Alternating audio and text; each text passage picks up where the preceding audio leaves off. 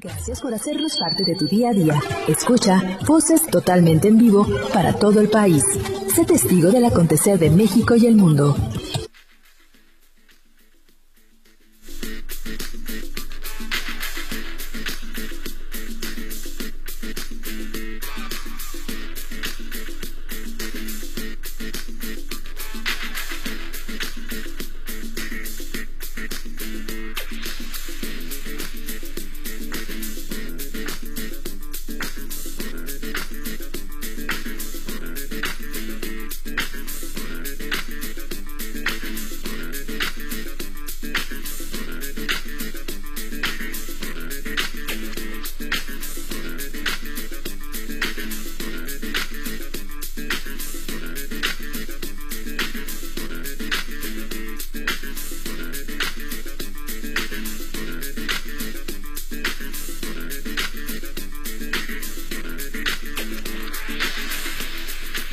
9 de la mañana con 33 minutos, tiempo del centro de la República Mexicana. Muchísimas gracias a todos por estar esta mañana en voces, acompañándonos como lo hacen de lunes a viernes a partir de las 9 de la mañana. Si apenas están conectando con nosotros, bienvenidas, bienvenidos una vez más. Les recuerdo que tenemos un número de WhatsApp a través del cual recibimos mensajes escritos, mensajes hablados, lo que ustedes quieran enviarnos al 55 16 86 6846. Y esta mañana, bueno, pues como todos los miércoles tenemos una plática con nuestros amigos de Senacica y eh, pues bueno, eh, tenemos en la línea telefónica a Amado Pedro Mesa Hernández. Amado nos va a hablar el día de hoy acerca de... ¡Ay, caray! Se nos acaba de cortar la llamada. ¡Qué barbaridad! Bueno, él nos va a platicar acerca de... Eh, acerca de las plagas y enfermedades del maíz, Estamos haciendo contacto nuevamente con, con Amado, Amado Pedro Mesa. Disculpen ustedes que se escuche la, la llamada, pero es que bueno, pues estamos tratando de reconectar aquí y em, en cualquier momento nos va a contestar Amado una vez más. Y bueno, pues ya ya está, ya lo teníamos en la línea. Hemos tenido algunos problemas aquí con la línea telefónica que durante estos días ya está con nosotros. Sí, sí, sí. Muchas gracias, Amado. Bienvenido. Muy buenos días. Eh, pues ya estamos eh, ahora sí al aire aquí en, en Voces, en este espacio informativo del INPI.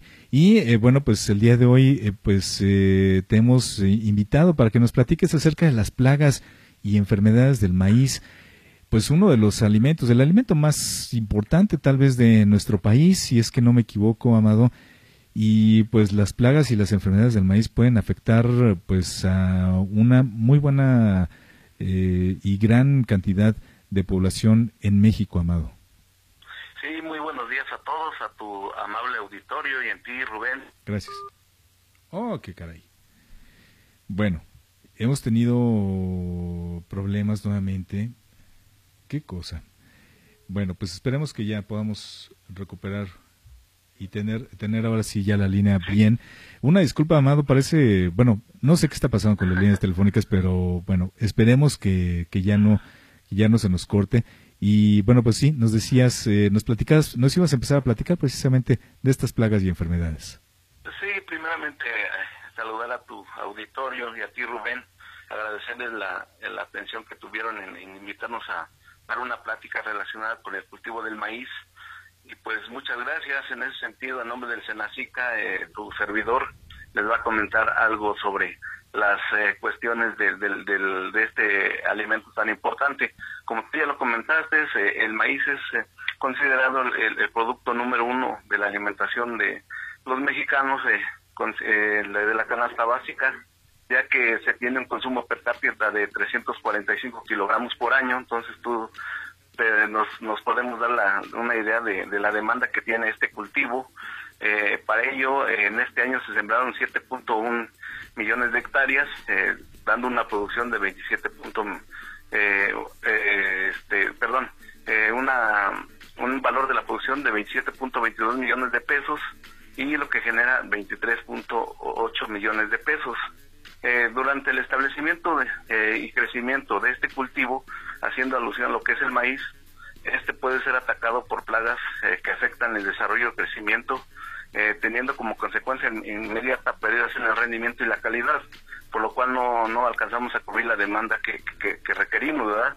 Por lo anterior, eh, en el Senacica eh, a través de la Dirección General de Sanidad Vegetal, eh, por medio del personal técnico de los organismos auxiliares, como son los comités, eh, se está llevando el proyecto de manejo fitosanitario en apoyo a la producción para el bienestar de este cultivo básico, cuyo objetivo principal es dar atención a las principales plagas que se van a presentar durante el ciclo de producción, básicamente en el primavera-verano, sin descartar el otoño-invierno. Eh, este servicio lo da a través de asesorías técnicas a los productores, a las zonas que van a ser prioritarias mediante el servicio fitosanitario, implementando acciones fitosanitarias como son el muestreo para la detección oportuna eh, de las plagas y implementar medidas de control como el control etológico, que este básicamente se utiliza para el gusano cogollero, control biológico a través del uso de organismos biológicos y como última instancia estamos eh, recomendando el control químico. Para el control químico eh, debemos de seleccionar productos que sean amigables con el ambiente, que tengan registro COFEPRIS, que tengan vigencia, que sean para la plaga y cultivo objetivo, eh, capacitación a través de pláticas, cursos sobre el hábito, la fenología del cultivo, eh, las principales afectaciones, la forma en cómo se liberan los, los organismos biológicos, la supervisión y evaluación como parte de, de, ver los avances que se están teniendo en, en cada uno de, de estos proyectos. Actualmente estamos dando atención a 31 estados del país, eh, incluyendo la Ciudad de México, eh, lo cual tiene un, un, radio de aproximadamente 296.892 hectáreas de este cultivo. Eh, en sí, el, el maíz se ve atacado por muchas plagas y enfermedades que van a afectar significativamente la producción, causando pérdidas que van, van a ir desde un 25% en promedio hasta un 100% si no se erradican de forma y tiempo. Dentro de las principales plagas y enfermedades eh, que estamos atendiendo en el Senacic, en el Senacica a nivel nacional las hemos clasificado de dos formas. Sí, la primera, las que aquellas que atacan al follaje, porque básicamente sus eh, daños van dirigidos a las estructuras vegetativas, como son las hojas, como son el cogollo, y para ello eh, estamos dando seguimiento y atención al gusano cogollero. Esta plaga va a afectar, como su nombre lo dice, básicamente al cogollo. Una vez que ataca el cogollo va a limitar su crecimiento y su desarrollo del cultivo del maíz. Los daños que causa esta plaga principalmente son en las hojas. Eh, cuando se presentan síntomas iniciales de raspado, se ven unos raspados y lesiones circulares muy pequeñas que van de 1 a 1.5 mililitros, milímetros por alimentación de la larva, eh, eh, que es un gusano pequeño en sus primeras etapas. En este momento, más o menos la planta va a tener cuatro hojas inferiores, las larvas se presentan mayor actividad por la noche, básicamente, que es donde eh, actúan. Eh, la otra plaga es el gusano elotero, como su nombre lo dice, afecta básicamente a las estructuras, perdón, a las estructuras reproductivas. Eh, durante la emisión de los cabellitos del, del elote, llamados técnicamente estigmas, que son los preferidos por esta plaga. Estos daños causan también a, a, las hojas del gilote eh, su detección se va a observar con la presencia de excretas y orificios en la entrada, este, eh, como una masa así eh, ligeramente pastosa, color amarillenta. Otra plaga también de importancia económica que estamos dando seguimiento es el gusano soldado. Este gusano soldado causa defoliación y este sí puede causar pérdidas hasta del 100% en la planta del maíz. el criterio para monitorear y poder buscar los daños en las hojas así como la presencia de larvas, este, eh, son eh, los huevos se, se, agrupan de manera circular, tomando en cuenta que una hembra llega a ovipositar hasta mil huevos eh, en cada en cada posición, en cada oviposición, y este estas masas de forma circular se van a hacer agregados en, grupitos de 100 hasta 150 huevos. otra plaga que también se está dando la atención es la gallina ciega. Sí, esta es considerada como una plaga rizófaga. ¿Que ¿Por qué? Porque ataca, básicamente a, la raíz. Eh, para su atención, antes se puede dar, se puede ser antes o después de la siembra, hasta los 60 días de una vez de haber sembrado. Eh, para eh, detectar la presencia de, de, estas larvas, se deben hacer perforaciones al suelo de 30 por 30 centímetros y si cuando en esas en esas excavaciones encontramos de 5 a 7 larvas, eh, entonces ya debemos de implementar medidas de control. Eh, entre las enfermedades eh, estamos dando la atención a lo que es la mancha de asfalto, asfalto, perdón. Eh, Esos muestreos van, a, van dirigidos básicamente a las hojas en la, etapa final de la, del desarrollo vegetativo. Ah, esto se da aproximadamente de los 60 días eh, desde la, del desarrollo de, hasta el desarrollo del llenado de grano, cuando el grano está en la etapa de lechoso, masoso. Eh, sus síntomas eh, inicialmente son a través de eh, ligeras manchitas café oscuro con pequeños halos rojizos. Estas son lisas y brillantes con un diámetro de, de 2 milímetros. Esta puede ocasionar pérdidas básicamente de lo que es del, del 30 hasta el 70-80%. La mancha de asfalto se presenta principalmente en la zona sur-sureste, cuyas condiciones son alta humedad ambiental, lo que conocemos como humedad relativa, y temperaturas de 15 a 16 grados centígrados. Eh, entonces, eso son las...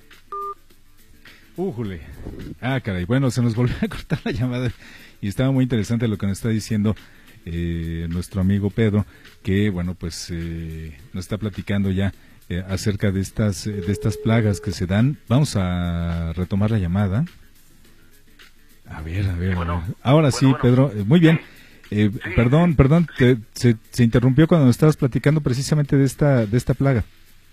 Sí, este, bueno, repito nuevamente, eh, la mancha de asfalto, eh, estos muestros van a ser dirigidos a las hojas desde la etapa final del desarrollo vegetativo, que son aproximadamente 60 días después de que se siembra, hasta la etapa de grano, la, etapa, perdón, llenada de grano, grano, que es la etapa de lechoso masoso. Sus síntomas inicialmente se van a presentar en las hojas, en la parte de arriba manchas de café oscuro con un pequeño halo rojizo que son lisas y brillantes y tienen un diámetro de aproximadamente 2 milímetros. Les comentaba que esta enfermedad es básicamente regional o, se da en la región sur-sureste por eh, las condiciones de alta humedad ambiental, lo que llamamos comúnmente como humedad relativa y temperatura. Ay, no, no puede ser. Híjole. Bueno, eh, retomamos, retomamos por supuesto la, la, llamada con Amado, Amado Pedro, que es eh, nuestro amigo, Amado Pedro Mesa, eh, quien nos está platicando este. Ya para cerrar, porque bueno, estamos teniendo estos problemas con la línea telefónica, qué barbaridad, qué cosa tan, tan molesta de verdad tener que estar pues molestándolos. y bueno, sí, Sí, no te preocupes, Amado. Y eh, bueno, pues eh, de hecho, bueno, me, gustaría que entráramos pues ya prácticamente en la última parte de la de lo que nos estabas explicando, porque eh, bueno, el tiempo se nos está ah, acabando. Y si nos pudieras recomendar, bueno, dónde acercarse con Senacica para pues nuestros amigos que son productores, este Amado, por favor. Sí, mire, el Senacica tiene, tiene a su disposición el correo electrónico alerta.fitosanitaria arroba mx o bien se puede comunicar al, teléfono 800-987-9879 que opera las 24 horas, así como la página del Senacica que es la siguiente www.go.mx diagonal, Senacica y en caso de tener cualquier duda o cualquier eh, eh, sospecha de alguna plaga que se presente en su cultivo de maíz, eh, pueden dirigirse directamente a los comités estatales de, sanidad vegetal de su respectivo estado. Como lo comenté en un inicio, tenemos en toda la República estos comités y pues eh, una vez que llamen al número telefónico ahí los podrán dirigir eh, la dirección y el lugar o, los números telefónicos donde se da esta atención. Muy bien, muy bien. Amado, pues te agradecemos mucho, te pedimos una disculpa por estas interrupciones, que bueno, pues la línea telefónica Dicen por ahí que la tecnología no tiene palabra. sí, Entonces, este, bueno, desafortunadamente eh, se nos cortó varias veces la llamada, pero te agradecemos mucho de verdad esta, esta plática y sobre todo, pues para este alimento que es el más importante para nuestro país, que es eh, precisamente el maíz. Eh, Pedro, te agradecemos muchísimo que hayas estado aquí con nosotros. No, pues muchas gracias, no me resta más que agradecerles también a ustedes nuevamente la invitación y pues eh, también una disculpa que no fue la plática tan fluida por las fallas técnicas que tuvimos, pero bien, espero que haya servido, no, claro. les haya servido de, utilidad y pues por la importancia que ella tiene, que, que como usted lo mencionas, este Rubén, este cultivo y pues yo creo que hay que seguir eh, trabajando duro para en un futuro no muy lejano lograr la autosuficiencia alimentaria de este del cultivo del maíz. Así es, así es definitivamente. Pues eh, nuevamente muchas gracias, Amado. Y bueno, pues igual nos escuchamos eh, en alguna otra intervención, pues para complementar también el tema, porque pues es, es amplísimo, ¿eh? me queda muy claro que es muy, muy amplio.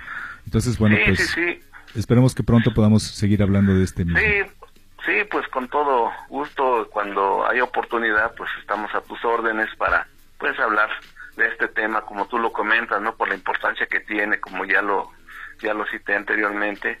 Es un tema bastante extenso, ¿no? Traté de, ser un poco escueto, lo más escueto posible, porque pues, yo creo que eh, si voy más a detalle con una plaga tendríamos suficiente y pues nos faltaría tiempo. Claro que sí.